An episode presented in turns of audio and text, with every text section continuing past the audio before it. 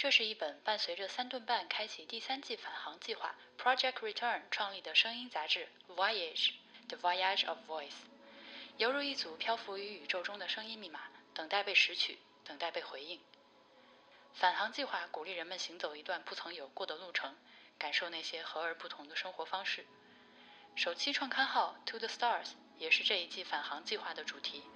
邀请了五家播客共同呈现这个趣味与英雄主义并存的浪漫旅程，从南至北，用声音描绘出不同的返航路线。它们分别是坐落于返航城市上海的迟早更新、南京的博物志、北京的大内密谈、杭州的跑火车电台和温州的无业游民。创刊号将于十月十七日至三十日陆续上线，敬请期待。那么初次见面，接下来是正式节目。各位好，欢迎收听《博物志》，我是婉莹。今天这期节目厉害了，大制作，朋友们！我们为了录这期节目，特地跑了一趟河北，河北省承德市的兴隆县。为啥要去那里呢？其实这个事儿可能要从呃波比之前发现的那些老照片说起。如果你每期节目都有听的话，可能已经猜到是哪些照片了。但是波比还是再说一下吧，这些照片是咋回事？就是在若干年前，我还在上学的时候，我所在的研究所有一个图书馆需要翻修，图书管理员就把图书馆里的所有库存、库存的图书都整理了一些，都整理了一下，然后嗯，把一些他不要的书，呃，废旧书就拿一个筐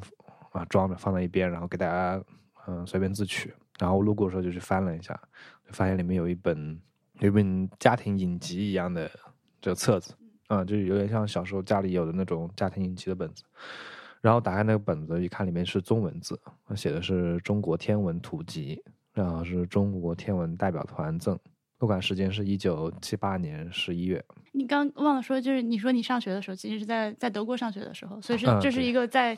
莫名其妙的地方发现了一本莫名其妙的相册。嗯，是在一个德国很小的城市里面的一个天文的研究所，然后它的图书馆里面收藏了一本。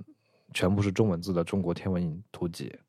然后我当时就觉得很很好奇，我就因为它是它是图书馆不要的，我就把它拿回家了。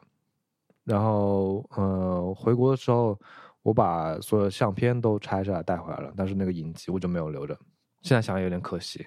呃，然后把照片带回拆回带回来之后。呃，就看了上面的照片嘛，然后因为我我在看到那些照片之前，我完全不知道中国在一九七八年以前有那么多的天文仪器和观测台站。在我的认知中，比如说文革或者文革之前的那个时代，就是国家是真一穷二白，然后啥也没有。嗯，你很难想象到，就在这种状态下，嗯，会有一个还挺大的研究天文的团队，然后还有这么多大的设备。因为我我之前说过，天文这个。行当就是它不产生任何社会价值，它是一个纯烧钱的人，嗯，这么一个研究，嗯，所以对我来说，国家在那个状态上还还投这么多钱来做天文研究，有点，呃，就当时看来有点不可思议。但是照片里面，在现在看来，刚好有一张兴隆观测站的照片，因为那那个时候我还我还不知道是那个时候是那个站点是兴隆观测站。观测站上有一个观测站的呃远景的照片，然后上面有很多这个望远镜的圆顶。我是我是后来看到我的朋友圈里面有很多人在推送一个兴隆观测站的开放参观的这么一个公众号文章，然后我就去他公众号里看了，我就发现那个照片里之前那个观测站其实就是当年的兴隆观测站，他他现在。既然对公众开放了嘛，我就想是不是可以去参观一下，而且他好像还有能够晚上在那里看星星的这么一个活动。这个兴隆站它不仅是开放参观，而且最厉害的是它是一个实际在使用中的、正在科研中的一个天文台站，而且这个里面是不止一台望远镜，它是有口径比较大的，就有九九台望远镜。里面还有很多国家天文台的人，就是在这里面做观测工作的。在这样的情况下，它能开放公众参观，我觉得是一个很神的事情。所以我们当时知道它可以去参观之后，就立刻走啊走啊。但是呢，呃，它毕竟不是一个就是盈利性质的一个商业的旅游景点，所以呃，你去的时候还是有一定的限制的。比如，他要求一定要凑够十个人以上成团，然后提前通过邮件这种方式来预约，啊才能获得比较详细的你们这个行程怎么安排，到时候去了之后有哪些项目可以由老师带着大家看之类的这种更细节的信息。但不管怎么说吧，我们听说要凑十个人之后，就赶紧在 博物志群里面问有没有人要来，就居然立刻就凑够了十个人。当时其实挺意外的，后来想想也很正常，因为感觉能够到这样一个观测站里面实际的。看到望远镜，然后看到星星，对于大家来说都是一个非常难得的机会。而且新龙观测站这个地方，它其实最吸引我的，倒不是去看那些望远镜，而是我想看银河。因为新龙站和我们之前说的那个贵州的天眼是呃不同的站点。贵州的天眼它是一个射电望远镜，对吧？这个要不你来跟大家说？呃，新龙观测站它的望远镜都是光学望远镜，它的看到天象就是我们能用肉眼看到的天象，它的能力是把这些天象的一个图像都放得很大，能够让我们看到很远、很弱的这些呃信号。相相比之下，就是射电望远镜，它是像我们之前去的那个贵州的天眼，它看到的波段是我们肉眼所看不到的。贵州的话。就没有那么直观，你会感觉这个地方就是云蒸雾绕的，嗯，不是一个观夜观天象的好地方，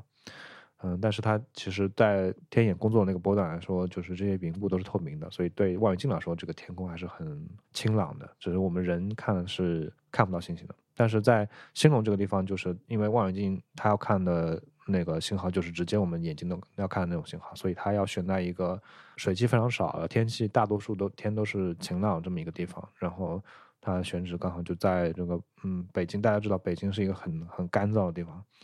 就我我去几天，我就会干得非常难受，就疯狂喝水。它在北京东北的河北省境内的那个地图上叫燕山腹地这么一个地方，它的海拔也很高，然后气候也很干燥，就非常适合在这里修建那个光学望远镜。对的，它大气非常的澄澈，一年三百六十五天，有二百多天的这个二百多天的天气都是非常适合于观测的。嗯，但是这个呃，这个气象条件还有一个附带的好处，就是它在那看风景非常漂亮。对，因为我们当时去的话，站在那个天文台的那个顶上，就看嗯四周的这个燕山的山脉，非常的壮观。因为空气非常的透明，你可以看到很远很那种连绵的山脉在你眼前展开那种景象。这种就是你在比如说贵州山区是很难见到的，因为嗯它就是那种云蒸雾绕的天气，你只能看到近处山脉，远处就是雾蒙蒙的那种。嗯，朦胧的意象，然后这个地方就完全给你的感觉是完全不一样的。而且兴隆站选址建站的时候是六十年代嘛，对吧？就是光学望远镜，除了我们刚刚说的你天气气象条件要好，就晴天居多，空气干净之外，还有一个就是没有光污染。这也是为什么其实我们有很多现在。比如说像南京的紫金山天文台，它曾经也是一个实际投入使用的光学呃天文观测的仪器，但是随着南京的城市发展，现在你晚上抬头看天，在市里面是不可能看见，就别提银河了，就星星可难都很难看见几颗。这种光污染的环境下，就没有办法去做光学望远镜的科研工作，对吧？嗯。所以很多呃，在城市里的或者离城市比较近的这种光学望远镜就逐步的废弃了，只能越来越往那个偏远的地方去修。但兴隆站建站的时候，这个六十年代呢，当时所在的这个选址，呃，应该说是可以想象是没有什么没有任何光污染的，周围应该是啥都没有。嗯，它也不一定是啥都没有，因为像这种望远镜的话，它做一个比较大的观测站。它还是要离一个人类的城市据点稍微稍微距近一点，因为你太远的话，你的这你需要很大的资金投入去去去去维护这个东西，你任何东西都要从很远的地方运过来，就成本比较高，所以还是会选择稍微离稍城市稍微近一点，但是这个城市最好不是那种大城市，它没有很亮的路灯，就夜晚没有各种各样的就照明。嗯，应该我感觉六十年代兴隆所在的这个兴隆县，它应该是个很小的县城，它只是有人在生活，而且你想六十年代的生活并不像现在这样有那么多夜生活，基本上到了晚上大家也就是回屋休息之类的，路灯也昏昏的，对，所以就没有这么这么强的光污染。但是就随着这个发展，到现在来看，兴隆县城在我们在天文台上在晚上看兴隆县城的方向已经是很亮的一个。一片天空，一片就对对，他就把这个天空都照亮了，这种感觉。嗯，anyway，我们说回来，这次我们决定说走就走去一趟兴隆呢，也是因为本次节目是我们三顿半返航计划特地做的播客声音杂志《Voyage》的其中一集。这个主题它就是一个声音的旅程，而且主题正好是 To the Stars，然后我就。还有什么比去天文观测站更合适呢？所以我们就怀抱着巨大的好奇心就跑去了，同时也像我刚刚说的，就是非常顺利的找到了一群和我们一样，就是特别感兴趣、特别好奇的一群朋友，大家来到了这个地方。三顿半这个计划不是叫返航计划吗？那我们其实是从返航城市之一的南京出发，到兴隆看了一波星星，然后再从那里折返回家。呃，最后两个人各自参加了一个返航计划的活动。哎，其实我们可以先跟大家说说什么是返航计划。嗯，OK。因为我们从北京市区往兴隆开的那个路途中，车上不是载了两个朋友吗？他们俩特别逗，他们俩是长期的。喝三顿半的咖啡，但是却从来没有听说过返航计划，就那种纯纯的消费者。返航计划是这样的：三顿半咖啡的那个包装盒，大家应该见过，它有点像一个迷你版的咖啡杯，咖啡杯就是打包用的咖啡杯的那个样子，非常小，很可爱，质量很好。所以其实我最开始买三顿半咖啡的时候，那个盒子我是完全舍不得扔的，因为我觉得总觉得可以拿它干点啥，装点啥，因为它质量太好了，不像个垃圾。是的，是的，不像个垃圾。那它现在有两种大小，一种是我们最早买的 original 那个大小的，后面出了新品，就是比较小份一点的迷你的杯子。这个包装的小杯子，大家用完了之后可以把它攒起来，然后每年都会有三顿半的这个返航计划，你攒够一定数量就可以拿到返航点去，可以兑换成返航物资，他们叫啊。所以返航计划就是用这个小杯杯去换一些物资，让这个。小杯杯返航到这个三顿半去继续被回收起来，对，回收利用，对，嗯，它这个是这么算的：大一点的空塑料杯是一个能量点，小一点的是零点五个能量点，然后就看你积攒到多少。最少的我记得是只要十个杯子就可以换一枚徽章，然后更多的话其实有很多特别丰富的东西。它每年好像都不太一样，嗯，对，每次返航的不一样。其实我和 HP 之前的两次返航计划都参加了，呃，第一次是在南京的先锋书店。嗯那个时候我们换了徽章，换了收纳袋，还换了一些咖啡。就它其实也是可以换咖啡的。嗯，对。当时当时第一次是五个杯子换一个一个一盒咖啡，对吧？他就会重新给你一个里面装咖啡的杯子，就有点像小学那种数学题，说你有十瓶啤酒，然后三个瓶子换一瓶酒，你最多可以喝几瓶啤酒。对的，是那种感觉。呃，第二次我们去的是南京的乌尼乌尼那个咖啡馆。嗯，对。嗯，第二次我们返航换了一个特别喜欢的、特别大的一个 黄色的袋子。对，第一次返航呢，我们换了一个那个网兜袋子，那个袋子我也一直在用。嗯，第二次换了这个黄色的大编织袋，质量也很好。对，这是我们平时呃去大采购或者是要运送一些大件物资的时候就会用这个，质量非常非常好，而且也很好看。所以兴隆站呢，既是字面意义上我们这趟旅程的一个返航点。也是我们大家怀抱着想要看到银河、想要看到天文学家到底是怎么样利用光学望远镜工作的这样的一个好奇心，这样一种夙愿的希望，它是一个返航点，能够在这里得到实现吧。所以，我们也可以把这趟去兴隆的旅程当做我们的好奇心返航之旅。对，我真的，我真的去之前就是抱着想要肉眼看到银河的目的去的，因为我从来没有肉眼见过银河。嗯，你知道，银河它是一个，就说起来其实有点。特别的 cliche 就有点烂俗，说我要去看星星这种事情。嗯，但其实对于现代都市人来说，这是一个很难的事情，这是一个非常难的事情。星星这个东西，尤其是银河，其实我觉得它更多是存在于文学作品和影视作品里的一个东西。我们现在的日常生活，哪怕你都不用在大城市，你在小县城，在老口，你抬头望天，已经看不到几颗星星了。对，这其实是有点遗憾，因为星空这个东西，它实实在在就是离我们很近的，它理论上就是你一抬头，它就在你头顶的。但是因为嗯各种各样，不管是社会的发展也好，还是人类生活模式的改变也好，它导致实际上离你很近的东西，在现实中会离你非常非常远。嗯，至少是在呃大多数对于现在在城市生活的人来说，看星星真的是一个你需要花费很大的力气，而且你需要有一定运气才能呃做到这么一个事情。如果是生活在城市中的话，呃，城市的这个晚上的灯光污染对于星空是一个很大的阻碍。嗯，因为你灯光足够亮的话，因为你的人人的瞳孔是会根据你这个接收到的光线自动调节大小的。当你周边周围的这些灯光足够亮的话，你的瞳孔会调整到去适应这个灯光的大小。而这些灯光对比于星光来说，它是就是成几十上百倍的这么的亮度，所以你眼睛去适应这些灯光之后，你的眼睛就会看不到星光。嗯，所以你在城市上空随时抬头，即便天气很好的话，你也看不到任何星星，可能会看到那么一两颗很亮的，比如说像火星、木星这种行星，它们确它们确实非常非常亮，在有灯光的城市里也是能能够很容易看到的。还有一种天气对这个事情的影响，天气也包括两个层面，第一个就是有没有云，就是天气够不够晴朗，有云的话，自然这些星空星光都被云挡住了。这就很容易理解。还有一个就是，如果是满月的话，你也是很难看到星光。这个满月跟灯光的原理有一点相似，也是月亮对于星星来说，它是非常非常非常亮的。月光进入到你的这个视野之后，你的瞳孔会去适应这个月光，你就导致你看不到星光了。所以对对于呃这个现在来说，就这个事情，你你想来觉得很容易，抬头就有星星，但是你真的很难看到。我是专业研究天文的，而且我的这个。博士论文的课题还是研究这个银河系结构的。我人生中也仅看过一次银河。嗯，我认识的跟我们年纪差不多的、亲眼见过银河的朋友，基本上都是什么户外运动的爱好者啊。对你需要花费一点这个 effort，你需要投入时间，投入一定的精力，去跑到一个能够逃避这个灯光污染的地方。然后你需要有一点幸运，在你逃避的这个时间窗口里，刚好有这个足够好的天气环境给你去看星星。嗯，而且我我还想说一下，就是嗯，对于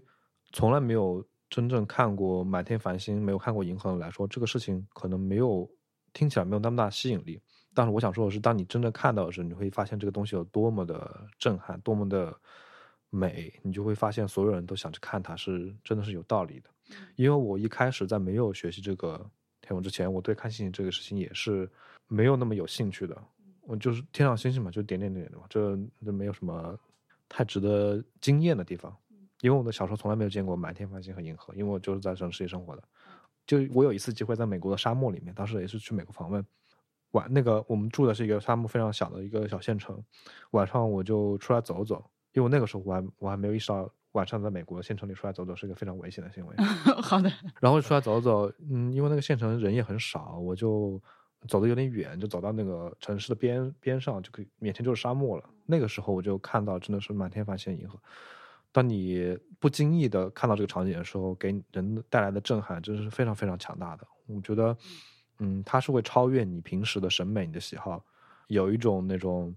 对人类与生俱来的会对这个场场景产生情感上的共鸣的那种感觉。而且星空比你想象的大，银河比你想象的大。当你在图片里看的时候，因为它是一个，你不管用什么样的照片、什么样的摄摄摄像技术，它最终都是被缩放到一个小小的这个取景框里面。但真正这个场景在你眼前三百六十度铺开的时候，是非常震撼的场景。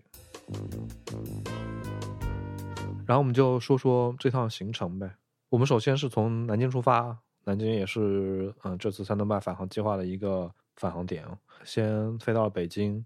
然后从北京约上了所有的参加这些这些活动的博志的朋友们，一起开车到了青龙县。从北京开车过去大概需要两个半小时。我们是从北京城北出发的，所以两个半小时。他其实说是两个半小时，因为路上要堵堵车啊，然后路况不是很好。我们实际上开了三个半小时。嗯，对，因为我们就是在兴隆县城遇到一些堵车。嗯，但是我想说，这路上也是非常值得。你在开车这一路上，因为我是一个南方人，很少去北方。去北方也是去，比如说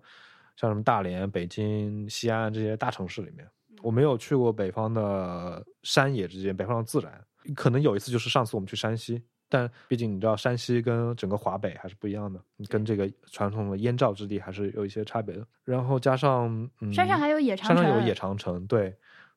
因为那长城是有点破败，它就非常契合这个秋天有一种肃杀的这种感觉的画面里面，就就很很自然的融进去了。我看到这个场景，就很容易想到那个河北，这不叫燕赵之地多慷慨悲歌之士。那个山和南京周围这些小土坡不一样，也和之前我们去贵州看那种喀斯特地貌的，就曲线非常十足的山也很不一样。它是一个一个很雄壮的块体，对，它就是连绵的山，你能很明显的感觉到这是。中华腹地的边境，中华腹地的屏障，就是你翻过这些山脉之后，就是另外一个世界了。啊，对于古代人来说就是这样的。而且因为公路一直是在山谷里面走的嘛，其实，在两往两边看过去，非常容易脑补那个山上埋伏着很多弓箭手和骑兵，就 露出头突然要冲下来，然后我们就被灭死在这个山谷里的那个感觉，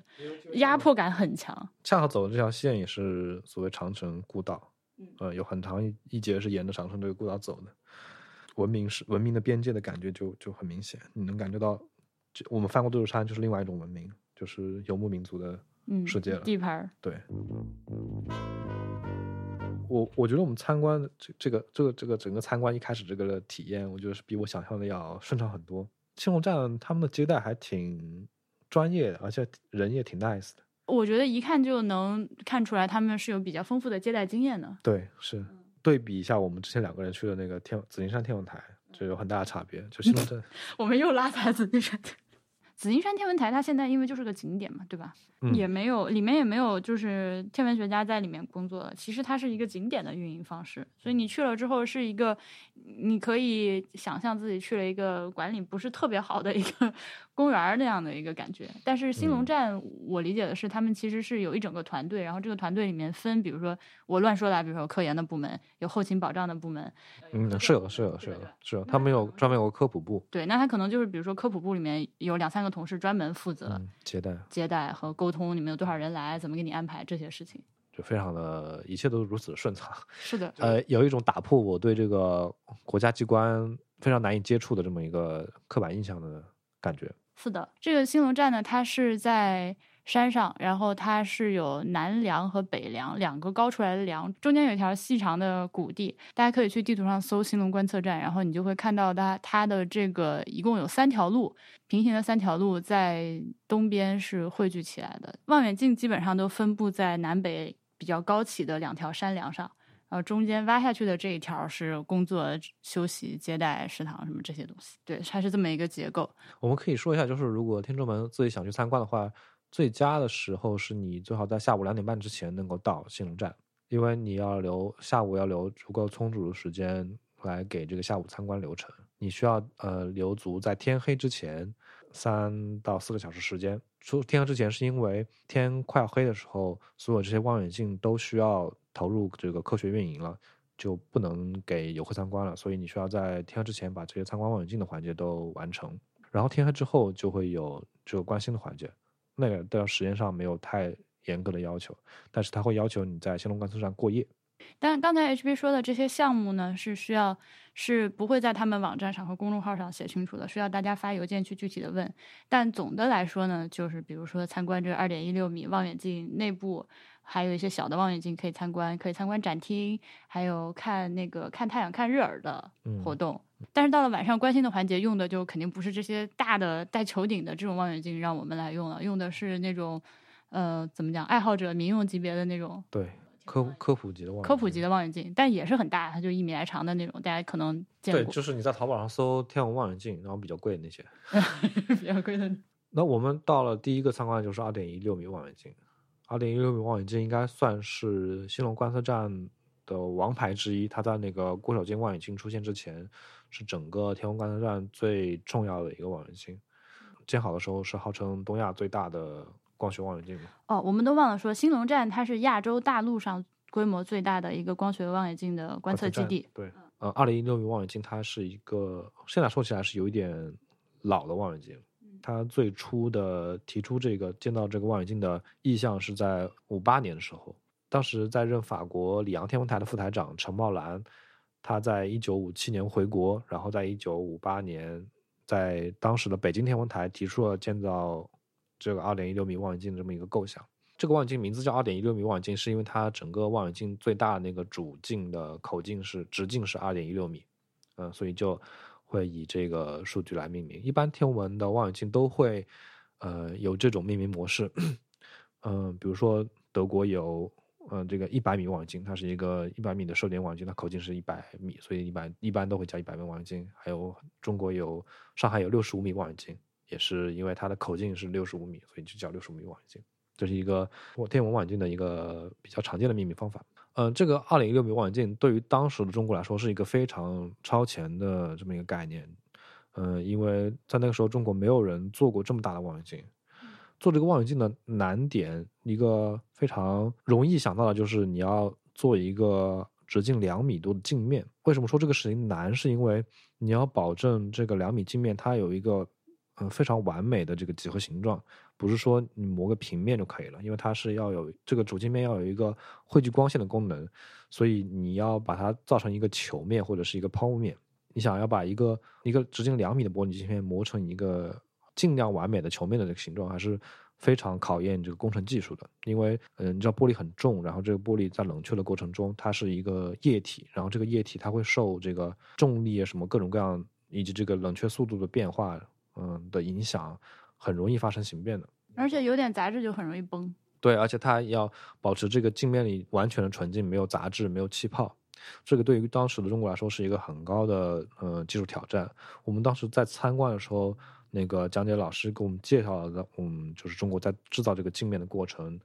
是一共做了四个镜坯。所谓镜坯，就是先用玻璃浇筑一个二点一六米，甚至比它大一点的这个呃玻璃圆盘，然后我们再从这个玻璃圆盘上去磨这个玻璃，把它打磨成一个我们想要的形状。嗯，这个玻璃圆盘就叫镜皮。我们当时造了四个镜皮，然后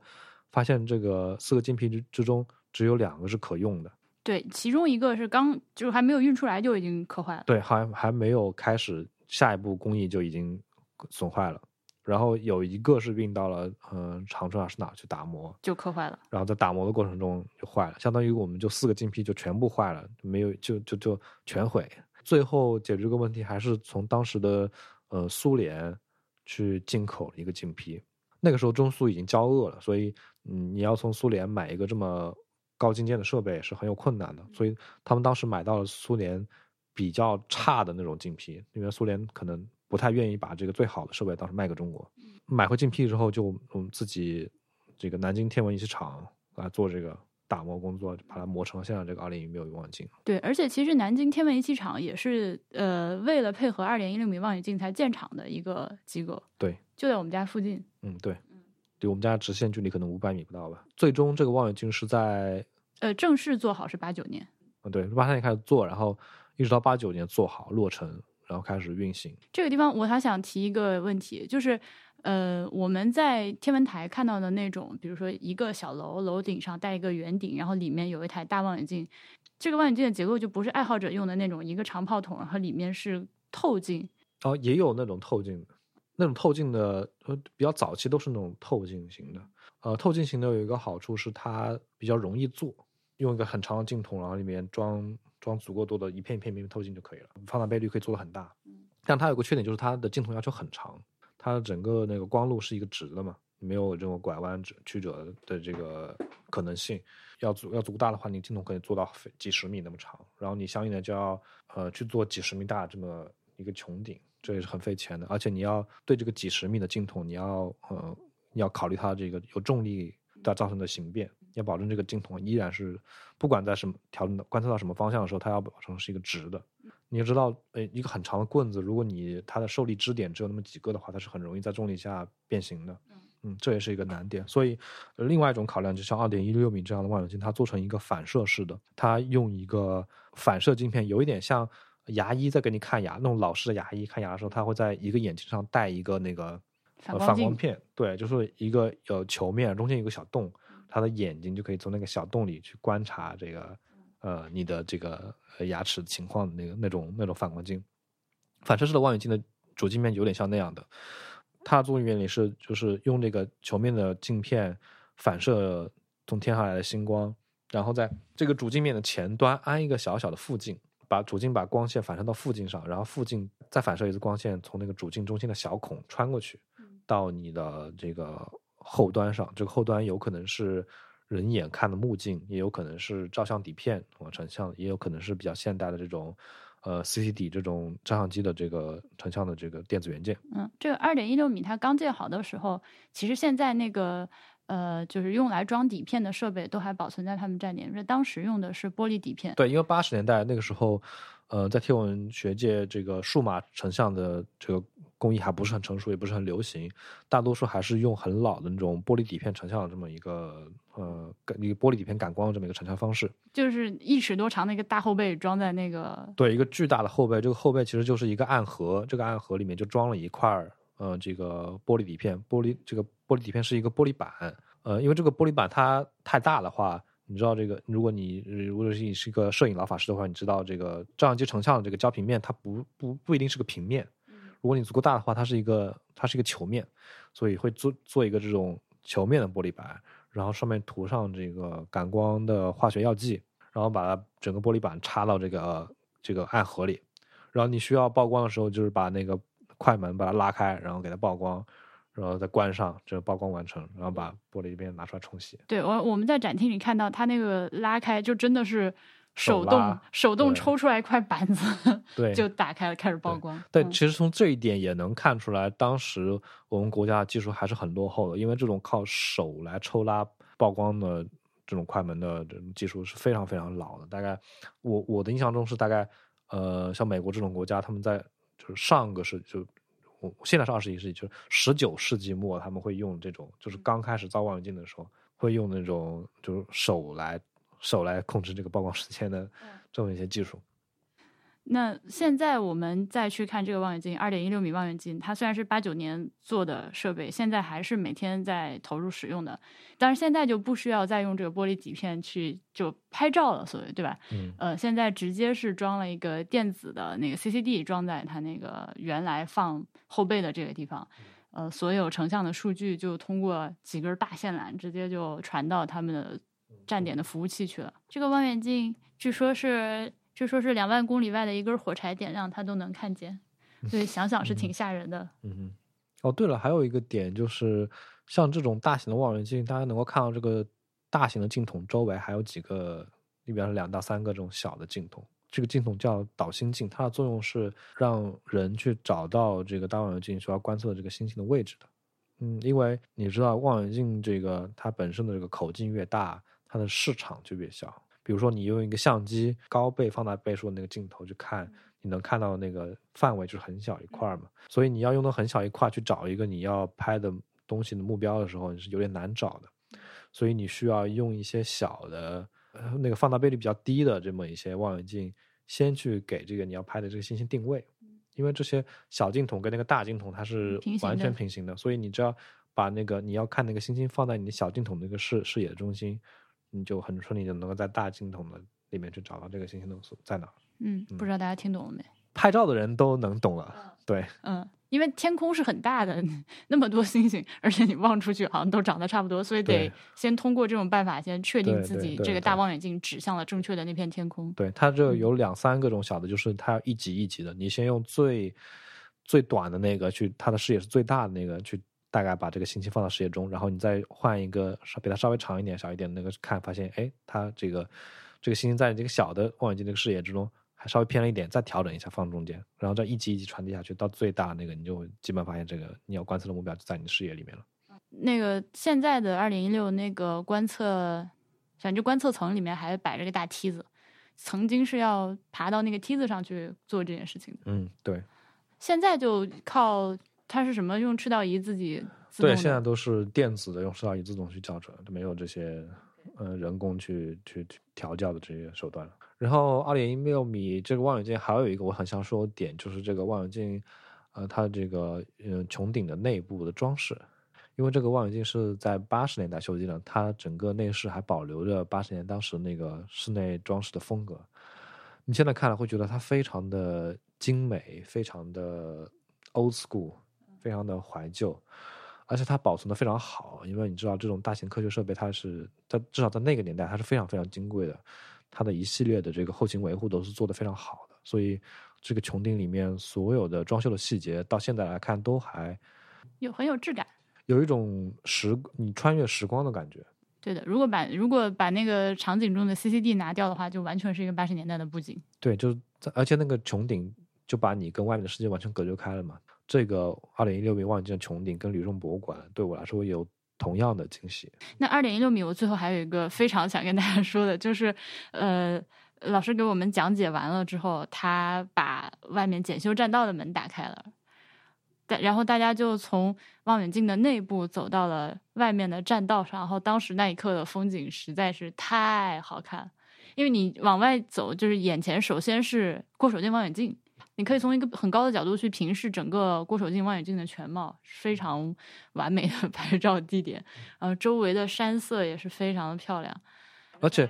郭守敬望远镜它是一个纯白色的建筑，然后在这个非常粗粝、非常呃这个。呃，苍茫的这个山野之中就非常耀眼。刚好那个时刻，夕阳是从云层里照出来，照到这个白色的望远镜上。你说它是这个外星遗迹也好，或者是这种有一种仙气的感觉啊，在这个山野里面，嗯，所有人都被震撼到了。加上那个夕阳照到背后那个燕山的山脉上面，嗯，就那种感觉，嗯，非常推荐。大家能够去这个地方看一看，不管你是对宇宙感兴趣、星空感兴趣，还是对望远镜感兴趣，还是对这个祖国的大好河山感兴趣，在这里都可以满足你的好奇心。你哪怕就是一个普通，而且还有一个非常好玩的细节，就是整个这栋楼里面是没有暖气的。嗯，你不能说楼，说塔吧，是一个对一个塔，然后这个望远镜是装在这个塔的最顶端，然后望远镜外面罩了一个半球形的这个穹顶。呃，整个塔里面它有各种各样的设施，给这个望远镜供电，然后它的那个转动的那个机械的这个马达，呃，所有这些吊装的这个吊车、检修的装置都在这个塔里面。没有暖气的原因是为了防止就是空气的扰动啊，对，因为你知道热空气跟冷空气它那个折射率是不一样的。有一个很直观，就是你在夏天开车的时候，你看路面上是有那种忽闪忽闪的那种影像抖动的，望远镜就要。呃，规避这些东西，它要保持它周围的空气尽量是统一的温度，不会有产生这种折射的这种现象。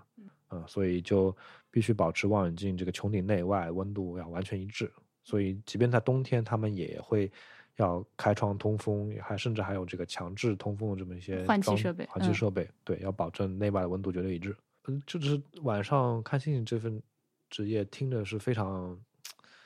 非常好的一个。差事，我我我之前在上大学的时候，在我们学校的天文台也值过一个暑假夜。嗯，他嗯在职业的时候是一个非常没有干扰、非常纯净的状态，特别是那个时候还没有手互移动互联网啊。对，你在那晚上呃有一个什么消遣活动，就是会摆一个收音机，听听广播，然后听完广播累了，你可以就是看看书，嗯，就是一个这样的非常与世隔绝又非常。安静、非常自我的这么一个状态，呃，就是对应这份爽而言，它是一个非常辛苦的工作，你需要经常的倒班，整夜不能睡觉，嗯，冬天要挨冷，夏天要挨热，夏天还有很多蚊子，对，而且你工资非常低，嗯，相对于你的辛就付出的辛苦而言，有很多望远镜都在招聘这种观测员，都不太好招，就很难招到人。因为他要求你有一定的这个天文学的知识，你不能完全不知道。嗯，他又付不起一个真正的天文学研究者的工资。我们参观完了这二点一六米望远镜，其实按照原计划是看日珥。对，但是因为那天云彩非常的多，对，所以就看不到日珥。其实就很担心，因为我们早上其实出机场的时候就想，完了完了，这这么多云彩，晚上怎么办？但看天气预报又说到了下午会晴，下午会放晴，所以心中其实是存有侥幸的。但是到了下午也没有放晴，心想，哎，一会儿晚上可能会放晴。Anyways，就是并没有，呃，日珥也没有看到。那我解释下什么是日珥吗？嗯，太阳的表面都是等离子体，然后嗯，这些等离子体它会在磁场的作用下运动，然后太阳表面的磁场也非常非常复杂。基本上说，它磁场的方向就是从表面往上伸出一根，然后再回到表面，就是这个我说的这个线叫磁力线啊，就是它表面的磁场的方向。然后这些等离子体，它会在磁场的方磁场的这呃作用下运动，就会沿这个磁力线方向，所以你会看到呃很多等离子体就是从表面喷出来，然后画一个大半圆又回到表面，这个现象就叫日耳，就像个耳朵一样。但是没有看到日耳，我就觉得还好啊，因为后面又看了几个小望远镜，而且那个讲解的老师也非常好，为了我们看得更直观，把那个望远镜的把那望远镜的天窗也打开了，而且还把望远镜的整个球顶转了转，给我们演示了一下它是怎么转起来的。嗯，我们看到非常非常老式的望远镜操作台，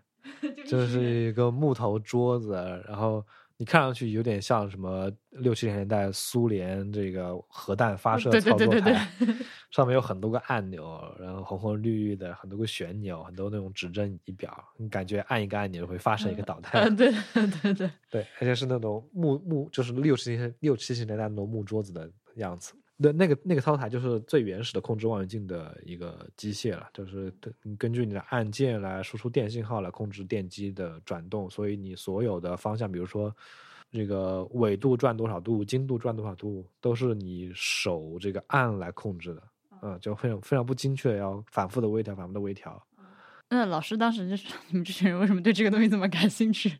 但那个东西看起来真的很酷。对，它是一个非常蒸汽朋克，对，非常蒸汽朋克的这么一个社会主义蒸汽朋克，社会主义蒸汽朋克，是的，是的一个。审美。呃，看了几个小望远镜，但郭守敬望远镜现在是没有办法进去参观的，只是在外面看了看对，。郭守敬望远镜是不推不不不开放这个对公众参观内部的。嗯就是如果参观新龙工程站，你可以观测站，你可以在外面看看它。它其实在外面看也挺好看的，是的，是一个纯白的建筑，然后是由呃三个单体吧。对三个单体支起来一个很大的这个镜筒和一个小小的一个穹顶。嗯，嗯，对，它里面的光路结构也非常就不同于传统的望远镜，所以就外形看起来也非常的奇怪。就很容易脑补那个小小的穹顶是一个小人儿拿着一个长筒望远镜站在那里往外看的样子。嗯，大家可以去搜一下郭守敬望远镜的图片，当然我也会发这次的会员通讯里。它具体是怎么工作的，我们现在就不介绍了，因为说起来确实是非常的 不直观。嗯、大家查一下，或者有机会我们下一次再组织去兴隆的一起去再说吧。那参观完了望远镜之后，我们就去办住宿、吃晚饭。然后这办住宿也非常的好玩儿。嗯，到了住宿区的时候，发钥匙的老师是一再强调说，你们这个晚上一定要把窗帘拉好，而且都不是随便拉一拉，是一定要拉到严丝合缝、密不透光。如果你们晚上要出去活动，回来的时候要先拉上窗帘，再开灯，一切都以保证这个尽量减少光污染为前提。这个站点外面也是显然是没有路灯的嘛，就是一片漆黑。那你如果在外面走路的时候打手电或者是手机的那个灯光打开，也是只能指地面，不能指天空，就更不要说去用什么指心笔啊这些东西。所以整个站点其实是我感觉，就随着夜幕的降临，慢慢就笼罩上一层神秘气氛，就可以放那种诡异的 BGM 的地方。房间要跟大家说一下吗？房间还挺好的，比我想象中要好很多。嗯、比我想象中好很多。我们以为是一个那种就特别破的招待所，但是实际的情况是，它标间嘛，两张小床，床品都是新换过干净的，卫生间里面也挺干净，就是正常的住宿是没有问题的。呃，三百块钱一晚上一个标间，就你就不要指望它是什么多么豪华的配置啊，但是，基本的设施，该有的功能都有。我觉得还挺干净的，就是卫生程度超过我的想象。我觉得可能是在北方的原因，因为干燥会对你这个清洁有很大的帮 帮助。对，不发霉是吧？对，就是南方的这些小旅馆潮湿的话，就很容易有一种让你觉得脏脏的的感觉。对脏脏的这种感觉。北方好像就没有这个困扰。吃饭的话，在兴隆站吃饭是晚餐四十五块钱一个人，早餐十块钱一个人，这是标准。那个具体吃的啥，大家也可以看我发的会员通讯里的照片。但你对吃的就不要挑剔，因为它这确实是从很远的地方运食材过来，然后有专人在那给你做的，所以四十五块钱，如果说是跟高铁盒饭比的话，我就 OK 了。啊，对，哦对，就再强调一遍，它不是一个旅游设施，它是一个科学工作站点。然后吃完饭了之后，晚上带着参观关心的老师是另和下午讲解的是不是不是同一个人啊，另一个老师。当时他就 有点愁容满面的看着我们说：“呃，你们先回去休息，然后我们七点钟再说吧。”呃休息了一会儿，到了七点钟一看啊，没戏，就抬头一看天，完全是乌云密布。黑灰色的天空，啥都没有。但是我们其实还是多少有一点不死心嘛，就觉得哪怕今天晚上肉眼是看不到星星、看不到银河了，至少想去看一下，呃，本来这件事情应该发生的公共关心平台是个什么样子。所以还是请这位老师带着我们去了一下这个观测平台。这个就像我刚刚说的，就我们肯定不是用那种圆顶的大望远镜去看了，而是用那种民用的科普望远镜。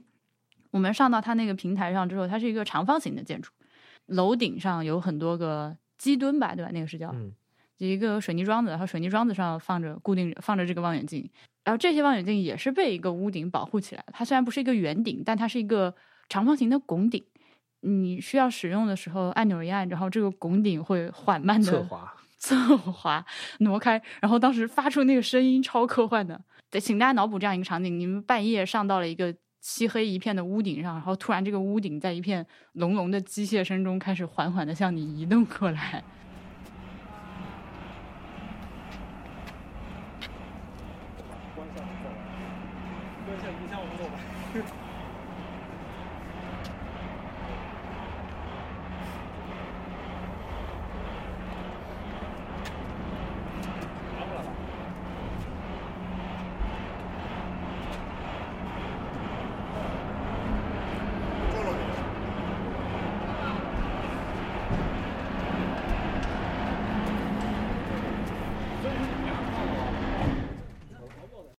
就屋顶打开了之后，我们到了这个观星平台上，说是一片漆黑，但其实并不是。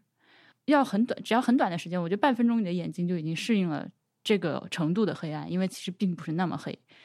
原因就是我们刚刚说的，远处那个兴隆县的灯光污染已经比较严重了。嗯，特别是有云彩的，对，特别是有云层反射的情况下，你会感觉天空是有点亮的，被那个呃底下的山下的那个县城的灯光照亮了。嗯，就是县城那块的。县城那块上方的天空，整个就是亮的。对，然后它刚好在那个骷髅金望远镜的方向，所以你就可以在那个稍微亮一点的这个背景下拍出一个骷髅金望远镜的剪影。嗯，是的，虽然看到了剪影，但是对，很遗憾就没有看到星空，没有看到银河。但是我居然并没有那么失望，你知道吗？我我当时觉得 没看到就没看到吧，反正我倒霉也不是第一天。嗯，下次下次还下次一定，下次一定就还好，主要是因为下午看的望远镜特开心。我跑这一趟，下午看了望远镜，然后看到那个山里面的风光之后，已经完全的满足了。我觉得晚上再看到银河属于 bonus，看不到也没什么大所谓，下次再来就好了。因为这银河嘛，它就是基本上等同于永恒存在的一个东西，就是啥时候只要我有机会能，就只要我 活得够长，我总是能有机会看到的。所以本来是一趟想要看银河的旅途，结果没有看到，竟然也没有很失望。而且非常好玩的是。虽然没有迎合这个 bonus，但我们遇到一个别的 bonus。呃，我在站点上大家一起参观的时候，为了给节目录一些素材嘛，就一直拿着那个缓缓借给我的 Zoom H 五，不停的在录音。然后这个时候，突然旁边有个大哥看着我拿着他就说：“你这是 H 几？你是在录播客吗？”嗯嗯，那心中拉响一个叮叮叮叮叮的声音，所以就很神奇的在这样一个完全没有料到的场景下遇到了一个。Fellow podcaster，也是做播客的一个人。呃，那我们当天晚上因为没有看到银河嘛，反正没事干，我们就找他一起聊了会儿天儿。然后接下来是我们和他的聊天内容。这位新嘉宾，请 简单的介绍一下自己。呃，我是和咱们主播偶遇的这个天文爱好者，我叫柯流。这个咱们的偶遇过程非常好玩。我不是一直把这个 Zoom 的 H 五拿在手上，要录一录点素材吗？结果客流看到之后说：“哎，你这是 H 几？”有一种 对上线了的感觉。自己人，要不要介绍一下你的播客？哎呀，停更好多年了，再再提不太合适了，是吧？所以啊，就是。呃，我大概在一五年的时候，曾经在喜马，包括 Podcast 上面，就是做过一个天文科普类的一个播客，叫《猎星奇谈》。但是后来因为自己越来越忙吧。所以就大概停更了，得有三年多四年的样子。对，还还有计划复更吗？其实怎么说呢，也也不是说完全停更，但是只不过后来我们就放弃了这个传播的这个这个想法，就是完全做一个自己的一个读书会啊，就是聊一些这个古代天文的一些一些东西，所以就搞得很小众。其实隔三差五还在更。但是基本上我们也没打算让让别人听，但就是一个自己的一个一个一个资料留存吧。嗯，现在是在那个 Podcast 上，我是我刚搜了一下，其实也还是能搜到。大家感兴趣的话可以听听看。但是最近我基本上就是一直在喜马上登。但是特有意思的是，因为我们一直聊的那本书呢，是一本这个晚清的时候写的一本一本这个中国古代天文学家的一本纪传体通史，叫《仇人传》。嗯，然后喜马呢还神经兮兮的问我们说：“你这个书有没有版权？”我说：“作者都死了一百多年了，你说有版权吗？” 对，然后后来就才才给我们恢复。对，可以简单跟听众介绍一下我们这个观测站吧。虽然下午其实有一些录音，呃，这个地方叫国家天文台兴隆观测基地啊，或者说叫兴隆观测站，目前是呃亚洲大陆上面规模最大的一个光学天文观测基地。对，它一共呃就是专业级别的这个科研级的观测设备，一共有九台，然后主要是集中在可见光波段。呃，除了一台是红外波段的之外，基本都是光学天文。所以你们能看到，就是到了晚上之后，尤其像今天晚上这种环境，呃，没有月光是吧？然后也没有星光，呃，又是这种乌云压境的这种状态，呃，整个园区非常黑，嗯，不会有这个路灯，然后大家的住宿环境都是拉着非常严实的窗帘啊，这个可能是和大家平时的这个。生活习惯是还是相违背的，所以所以导致你们刚才好像有点迷路，是吧？对，非常有神秘感，因为其实屋里都有人，大家都在活动，但是一定要把窗帘拉得紧紧的。把窗帘拉好。嗯，是感觉是一种什么世界的游戏设定的。哎，对对，像像一个像一个游戏。其实今天我们还在说，其实这个这个地方挺适合玩一种密室逃脱的游戏的，是吧？我们刚刚在那个那个地方平台上下来，然后发现门锁了，还在说。到时候灯一亮了，发现墙上照片都是我们几个人的照片贴在上面。哎，可以，其实就是其实兴隆站这边呢，它是一九六四年选址，然后六八年建站之后，这个算是也是咱们国内呃比较早的一个一个一个天文观测站，所以它这几十年过程当中呢，因因为离北京很近嘛，所以一直也和这个北京这边的。爱好者呀，无论是个人也好，还是爱好者的团体也好，一直有这个广泛的联系。包括你看我，这里面就是走廊里面啊，包括咱们这个卧室里面挂的这些这个照片，基本都呃都是爱好者拍的，都是爱好者拍的。所以，嗯，这边虽然说工作的重心是科研啊，但一直和这个爱好者啊有广泛的联系。就是在这种科研台账里面，这种挺少见的。没有这种呃，他正在做科学，还在还在这个科学运营的这个运行的这个阶段，就开放给这个大众参观的这些天文台，几乎就没有。怎么说呢？其实，嗯，这种情况可能因为在国内还是比较比较少见，但其实。在国外的一些大型的这个观测站，像智利那边啊，像包括欧洲的很多这个上百年的老台站，他们其实科普往往会做的会更更系统一些，而且他们一直会有这种，就是收集一些这个老的这种望远镜，或者说维护一些老老望远镜的习惯。所以我们现在如果说去这个格林威治天文台啊，或者说去巴黎天文台那些东西。真的是就是古典时代的那种蒸汽朋克范儿的那种大望远镜，现在还是仍旧能够打开。嗯嗯，就我们我们在看那个二点一六米的时候，那个望远镜，我我我我不是问他有没有，我问他有没有那个玻璃底片嘛？因为我上本科的时候就听说过新隆这边在做一个项目，把玻璃底片全部数字化。嗯，对，那当时在就零几年的时候，还是一个嗯挺大的项目，因为我本科的方向是偏天体测量的。监测的对，所以这个在我们那个领域算是一个比较大的工作，一个 legacy 工作。就是我们当时学院有有有老师想要去参与，当然他们对这个事情有很多的议论，嗯，正反方的都有，是一个挺大的事情。嗯，大家都觉得兴隆这个玻璃底片是一个很大的宝库，你有很多东西可以挖，但你要把它做做数字化以后，就是你怎么做做到什么程度，是一个。一个很有很有争议的事情，而且能不能公开，公开到什么程度？对对对对对对，嗯，因为他们做观测的，有的时候对这个就是这些原始数据的一些还是比较在意的。对，没出，尤其没出成果之前，对，嗯嗯，是，其实就是说，相对于我来说，可能你们第一次来的话，说说你你们觉得。这些设想和和设想当中有哪些一样的，哪些不一样的？OK，这个首先我要给听众们呃鞠躬道歉。这个如果你听我之前的节目的话，你可能会得出一个印象，因为这是我本人的误解。我以前一直有一个误解，就是现在呃天文学研究的主体其实已经抛弃光学望远镜了，或者说光学望远镜是个正在被天文学研究，呃，就是这个时代正在翻篇的一种东西。我以前是这么认为的。可能因为他是搞射电的，所以我对老跟他老听他说这些，会会得出这样一个印象。那这次来的时候，我发现其实并不是这样，还是有一个有一个小小的，我可以插插小小一个点，就是呃，现在全世界最先进的一台望远镜还是还是光学的，就是那个 JWST，詹姆斯韦伯这个太空望远镜。一直一一直难产延期一直拿的那个是吧？来头衔，它是从它的投资是从最最初的几亿美金，现在已经到了九十多亿美金的嗯。投资量，它是一个就是巨大的超级工程。嗯。这个应该是我觉得人类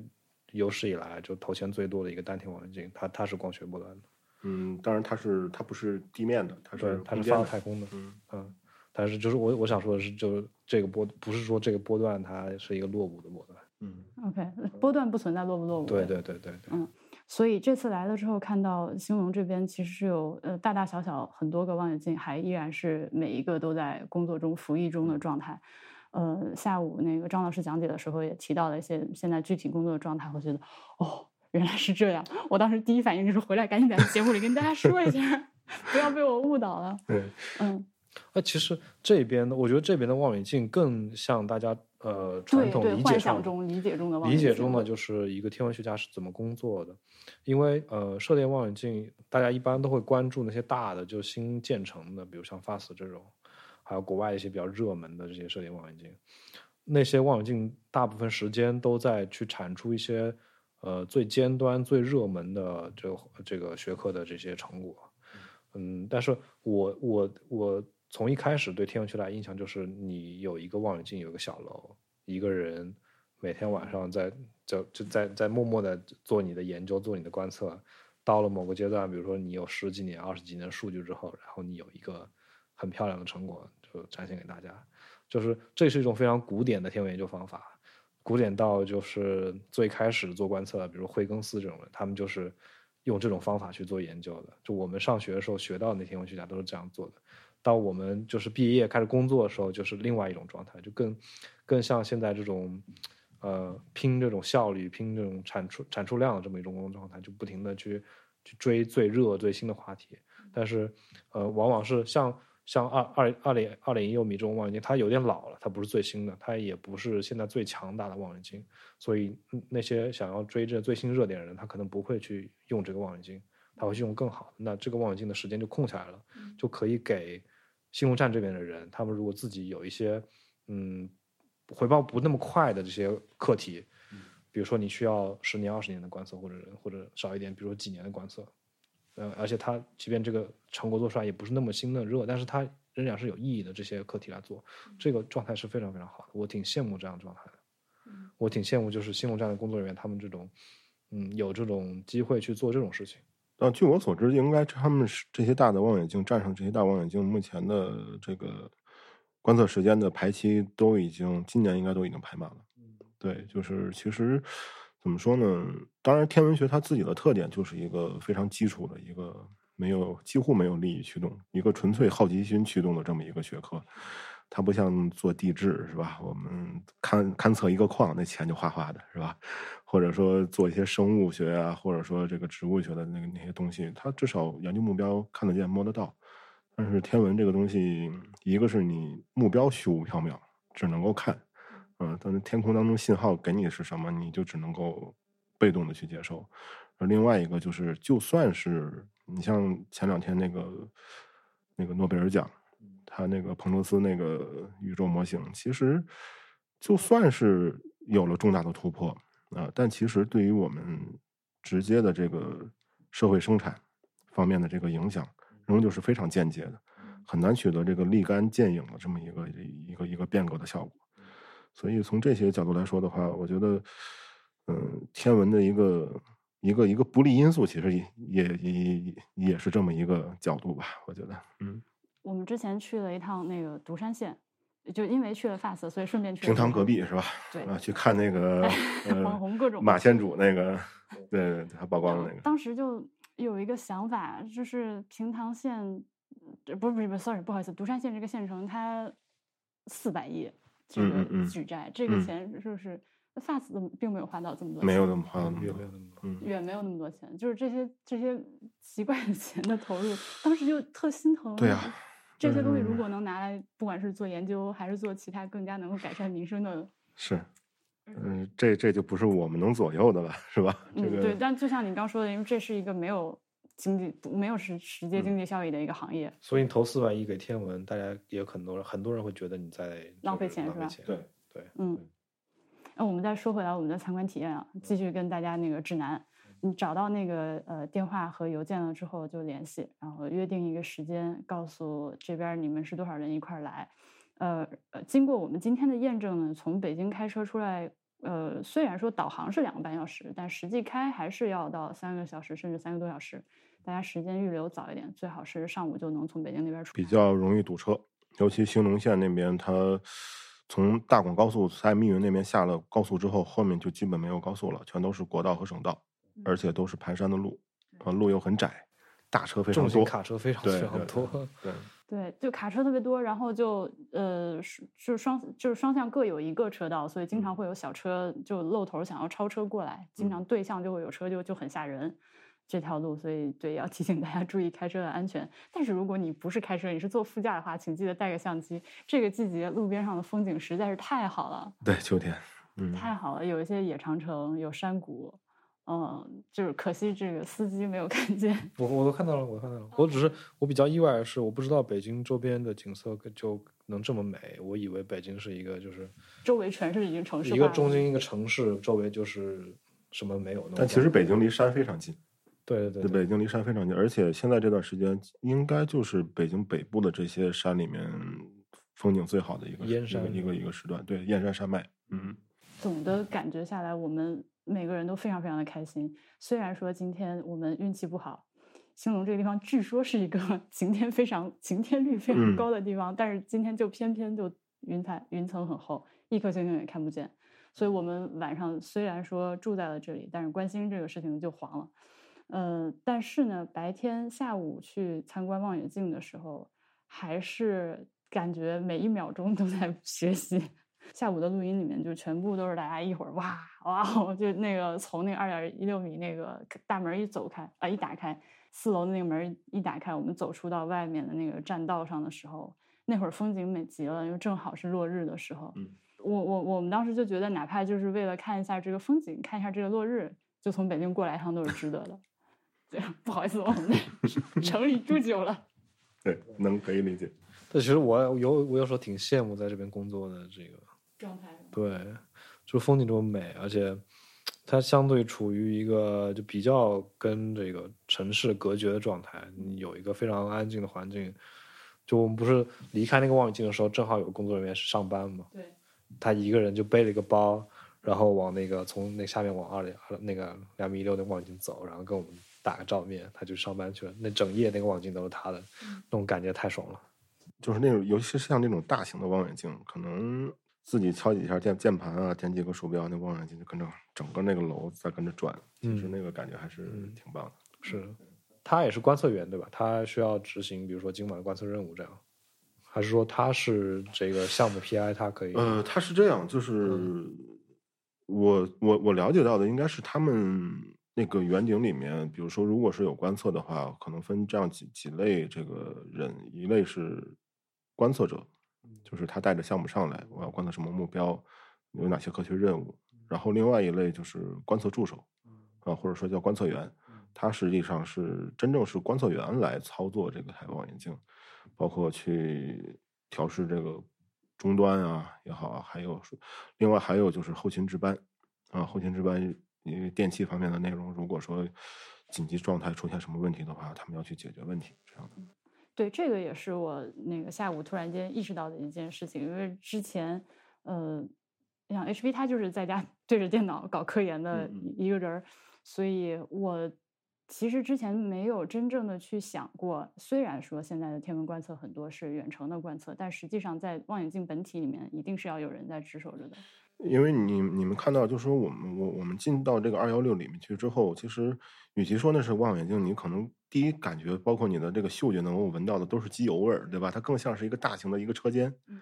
那反过来说，这样的一个大型的机械的话，嗯、哪怕就是说它是做精密观测的，那它仍旧还是一个大设备，它有一个大型的那个机械和电器的东西在里面，所以这些东西隐含的都是会有一些危险性的。嗯所以即使是我们现在，呃，包括其实他们这边应该是，呃，现在也在推这个集中观测啊，就是之前不是说我刚说有有有九台望远镜，之前都是分开观测，但是其实现在好像是有几台小的望远镜，呃，至少是三四台吧，已经可以实现就是集中观测，就是那个屋子里可以不留人，出出出问题的话我们再过去，嗯、但是其实呃，终究还是不可能百分之百的去完全的远程。当然，像你刚才说的那些，呃，远程台的做法，其实反而是现在国内有很多的爱好者在做这样的事情。嗯呃、我知道的，现在国内私人去建的那种远程天文台，其实已经有十十几处之多了。哇，这我第一次听说私对私人天文台怎么这呃，其实它的建筑格局很像刚才咱们上去的那种公共天文台的那个那样一个建筑，啊、就是一个平顶的一个一个小平房，或者是二三层楼。那么顶这个屋顶呢，是一个可以设计一个可以平开的一个推拉的结构，然后上面打很多的基墩，嗯、呃，然后机墩上面装上望远镜，那你只要这个机墩里面保持供电、供网，那其他的所有的事情都可以在远程去做。呃，从打开镜头盖、呃、打开屋顶、打开镜头盖儿，然后包括后面的换滤镜片呀、调整指向这些东西，完全都可以在网上实现。嗯这些一般都建在哪儿呢？选址？呃，基本都在我们俗称叫鸟鸟不拉屎的地方，是吧？北京周边应该很多。北京周边我知道的已经有三四个了，嗯，对，然后全国的话可能会更多，但是就是因为这个圈子实在是太小众，太小众了，嗯啊，如果你们喜欢逛逛知乎的话，应该你们前段时间有一个帖子挺火的，就是盘点这个国内的几大小众爱好，包括像什么 cosplayer 啊，什么。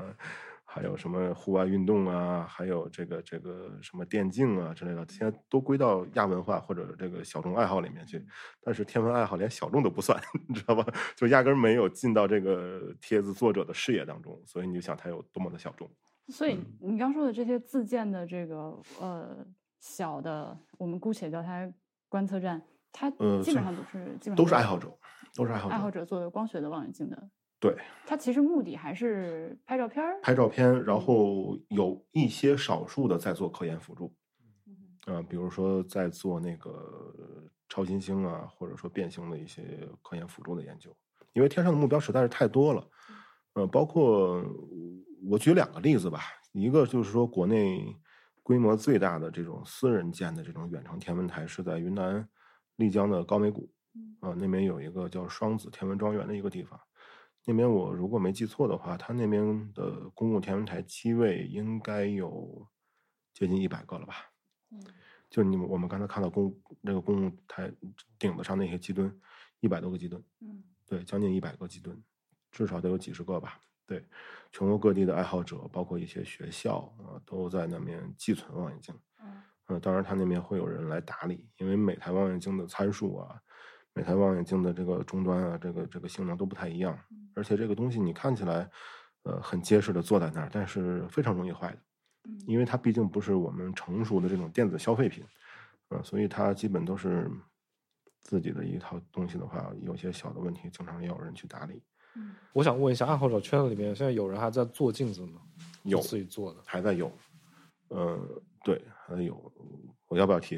有点像做广告似的。没关系，嗯，有有有一个圈里比较有名的叫王师傅，是吧？那个我们去那个木夫论坛，就是中国最大的那个、那个天文论坛，因为天文论坛。木夫论坛上面还有不少讨论他的镜子的帖帖子。对，我我打断一下，你们说的镜子是镜子还是镜片镜？镜片，望远镜的镜片。嗯，而且基本上磨的都是反射镜的镜片。嗯我们上学的时候有很多，当时教我们的课的老师，他们说他们最开始接触天文就是从徒手磨望远镜开始的。嗯嗯，对，对，就他们那个年代，就是呃，专业做天文的人，就比如说天文系的学生，他们也会有业余爱好者徒手磨这个望远镜，来来来自己来来来做成一个呃小的设备。对，就是第二个例子，其实是也是另外一个就是天文爱好者当中的一个非常经典的一个一个一个一个例子吧，或者说我们叫偶像也好，样板也好，嗯，是新疆乌鲁木齐的我们叫高兴老师，他本身也是爱好者，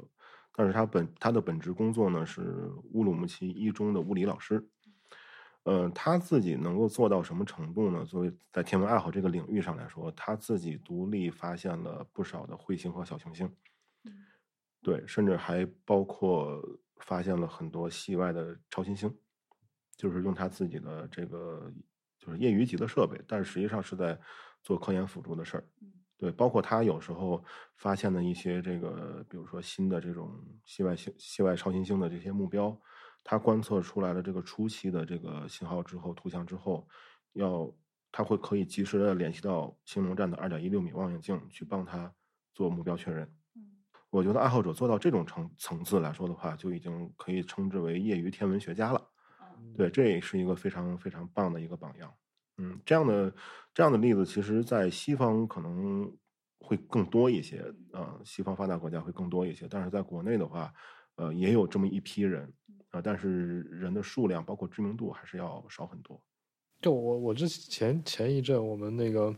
嗯课题组里面的讨论还在说，有很多那个。国外有很多天文馆的这个，他们这本职工作天文馆做科普的人，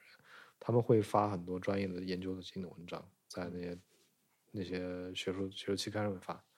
这个我还挺意外的。我感觉他们他们这这个研究队伍是有一个有一个阶梯状的，就是从最开始想要拍一个星星照片，然后逐步折腾望远镜，你会有一些这个，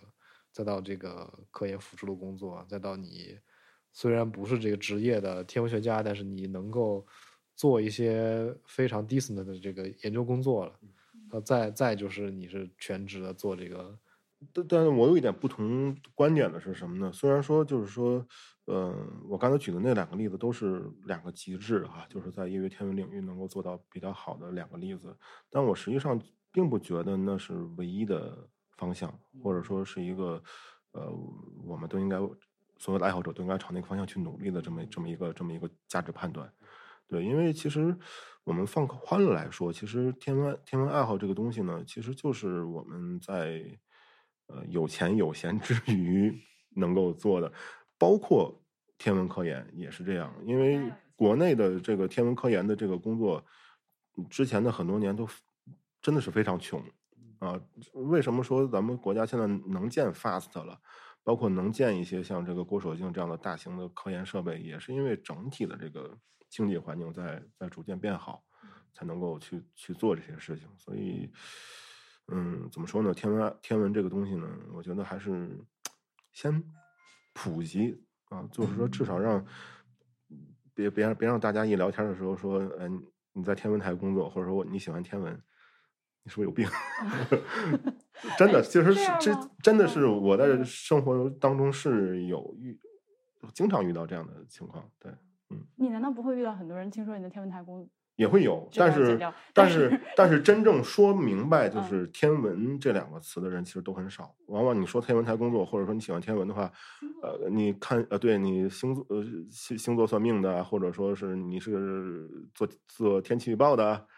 啊，或者说你是这个对发卫星的，对这些各种各样的误解其实都有，所以我觉得天中国天文科普的状态不是说我们要从这个零开始往上做，而是先要把很多这个误区和误解掰回来，从水面之下开始做。嗯，但是我其实回到 HB 刚刚说的那个，我倒觉得他并不是认为呃天文爱好者都应该变成天文学家，我理解的是。其实很类似于我们之前在节目里面聊到国外很多博物馆的工作者和国内的博物馆工作者，他那个状态完全不一样。这个是我就是非常深刻的一个体会，就是咱们国内的这个博物馆工作人员，他由于是，他其实是一个事业单位招聘，很多人并不是对博物馆真的感兴趣，进来当个工作。嗯，包括你们如果说去北京天文馆的话，你们接触到的讲解员也基本都是就是工作，对，它是一份工。我们还有什么可以跟听众再说说的注意事项吧？秋天之后来要多穿点衣服。我 们从南京来，然后其实是看到通知，呃，也查了天气预报，是大概是五度。但是因为你在一个夏天的状况里面，对五度是没有概念的，就一时幻想不出来。体感温度，对，你要看体感温度。嗯，山顶上，因为这边毕竟还是一个山顶，虽然说它有很多树什么的，但是你到夜间在户外。因为这种活动和咱们平时的这种这种郊游活动啊，或者是旅游活动不太一样的是几个点，一个是不是不是在白天，是在晚上。另外一个点不是在室内，而是在室外，呃，而且是长时间的室外，而且还是完全漆黑的室外。对，所以这些条件可能包括我们一般的户外爱好者，我们也接触过。那他们可能到了白天拍拍照片啊，爬爬山什么的，晚上就宿营了，晚上就露营了，直接钻帐篷、钻睡袋了。但是像天文类的活动，可能往往就是如果说天气特别好的话，甚至可能就是整晚的活动。对，那这样的情况下的话，这种厚衣服真的不是我们常规意义上的厚衣服。嗯，不是不是妈妈让你多穿点，是真的要多穿点儿。，而且身上的保暖还好说，但是肢体末端，帽子、手套，尤其是鞋，呃，鞋是最容易出现这个这个这个，就是你全身的这个保暖防防护最容易出现短板的就是鞋。我我们这趟也算是给那个博物志的听众朋友们趟了一遍水，然后之后再有听众来就，就我我真的会觉得应该还会再带大家。呃，不但是冬天啊，就是嗯对，我觉得夏天更加明显。你因为你平时在在平地里很热的城市里面，你没有意识到山上能够这么冷，而且会有风，对谁跟你说你夏天，比如说七月份你上来要带一个什么厚厚外套，要带军大衣。最简单的就是带个直接带个军大衣上来就好对了。你人家不可相信的，这无法理解的，对吧？对啊，我所以我们要 小马过河，因为就是之前跟我说让我带羽绒服的，我心里是，早就该带了。我心里是不信的，我现在信了。那你知道，就是在这边，就是呃观测站工作的这些天文学家，他们对于这个游客吧，或者说参观者是一个什么反应？会烦到吗？嗯，如果说我们的游客有一些不当行为的话，肯定是会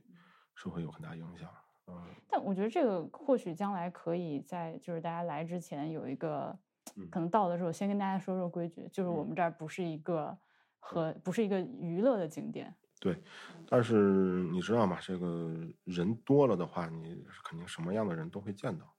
呃，还是会存在一少部分人有那种消费者心态。嗯，对，嗯，我都花钱了，你凭什么对？对对，嗯，但是我觉得素质高的人还是多的。嗯，对，嗯，目前来看的话，应该，呃，还没有就是遇到特别奇葩的人遇对对，好的吧，那就非常非常感谢你来这个博物志跟我们聊了一会儿天儿。我也非常荣幸。我们应该还会再来，这地方值得对，再我们还。会再来。就是今天大家来看了之后，觉得非常好，嗯甚至觉得可以作为以后就是线下活动的基地。嗯，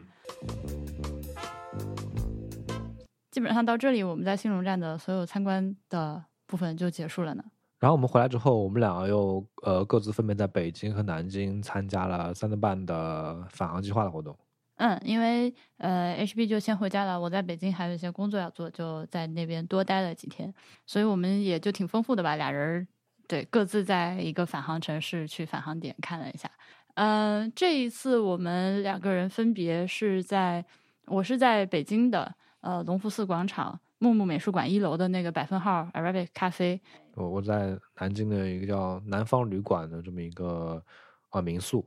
隆福寺广场的这个返航点就交通非常的便利，而且到附近其实你周末去参加返航的话，是可以安排半天的时间参观一下美术馆。呃，隆福寺大厦里面现在也有一个关于北京古建筑翻修的一个展览。而且最近北京天气还特别好，所以所以你的返航之旅可以是一个非常宜人的秋日的北京的下午。返航物资这次我挑了一个盲盒，他们这次出了小星球，我也不知道，我也不知道那是小星球还是返回舱造型的盲盒。那个是一个呃小行星吧，感觉是一个上面有很多陨石坑那种。对对对，打开之后里面是有三杯咖啡和一个随机出现的小玩偶。呃，我的那个打开之后是一个小的宇宙飞船，小飞碟，我说。其他那个手机壳特别好看。OK 嗯、但是等我预约的时候已经没有了。OK，呃，对了，大家是攒齐盒子之后，需要收到返航计划，呃，要看到他们今年说我们要搞返航计划了，您不能直接拿着盒子去，你得先在他们小程序上预约一下，因为他们也是为了避免浪费嘛，要保证每一个返航点的物资都是正好数量的。嗯，然后我我去兑换的是一个充电呃小灯，小夜灯，叫普普拉拉还是普拉普拉？我噗看噗噗啦。我其实当时一眼就看上这个灯了，因为他在罗永浩的直播带货里面讲过。好的。然后另外一个就是一个 frisbee 飞盘，挺好的。就是其实 frisbee 大家可能没有那么了解，它是一个非常好玩的运动。这是一个非常欧洲的运动。它它其实是它是有竞技性在里面的，你知道吗？就是有 frisbee 比赛的，它是两组吧，三人一组，然后一组扔，一组抢盘，这样对，还是一组扔，一组躲，忘了，反正它是有竞技比赛的。嗯，而且它玩起来也非常好玩，就是在草，就比如说秋天的草地上，你你跟你的朋友一起扔扔飞盘，挺好玩的。我露露出了冷漠的表情或。者你有个狗子，然后你带你的狗子去玩飞盘，也挺好玩的。我看到这个三顿半就返航物资推送下面有人留言说，我的目光被飞盘吸引了，我果然是个狗子。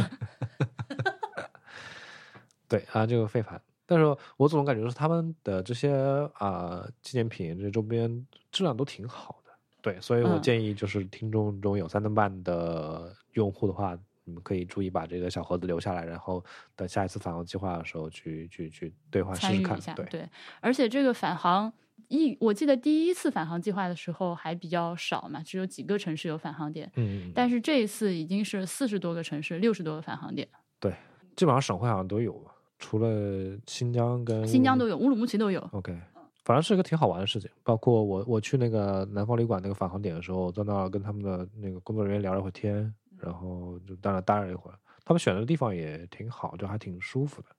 是一个年轻人会去 hang out 的地方，跟人聊聊天，坐一会儿或者喝喝咖啡什么的，都挺不错的。像上海就以这次这个 YH 声音杂志已经播出来了，呃，迟早更新他们那什么巨鹿路的那个 Freitag 的店啊，嗯然后马上播出的呃跑火车电台会提到杭州的银岩，对，都是都是类似这种范儿的地方。OK，嗯，而且你没有发现这一次返航计划，他们的志愿者明显比之前的要更专业、更麻利一些。对，是他们这这次好像是我我我跟他们志愿者聊了一下，是专门请的志愿者有培训的，然后来做这个事情。之前的好像是请那个返航点所在地方的工作人员来，来代为对代为操作一下，就嗯，因为他们本来也有自己的工作，就没有这么的麻利，就是没有这么迅速。这个就非常，就这次拿的非常迅速，就一个人把那个小盒子拿过去，一个人点盒子，一个人就开始整理物品，然后一个人给你扫码，就一一瞬间弄完了。嗯，大概就是这样。反正，呃，因为这个秋天的时间也非常好，然后你能去一个地方，去一个你也许从之前没有去过的很不错、环境很不错的地方，然后有很多年轻人能够聚到那一块儿，然后大家一起聊天，然后换一些很可爱的小东西，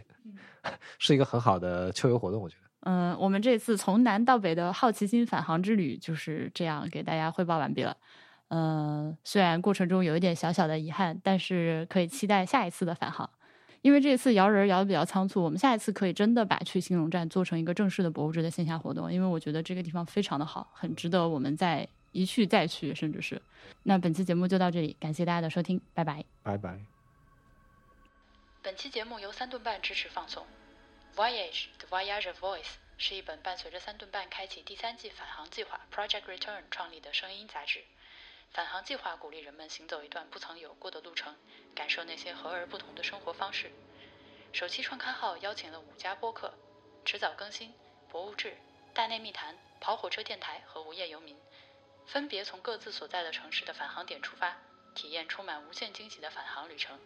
创刊号将于十月十七日至三十日陆续上线，敬请收听。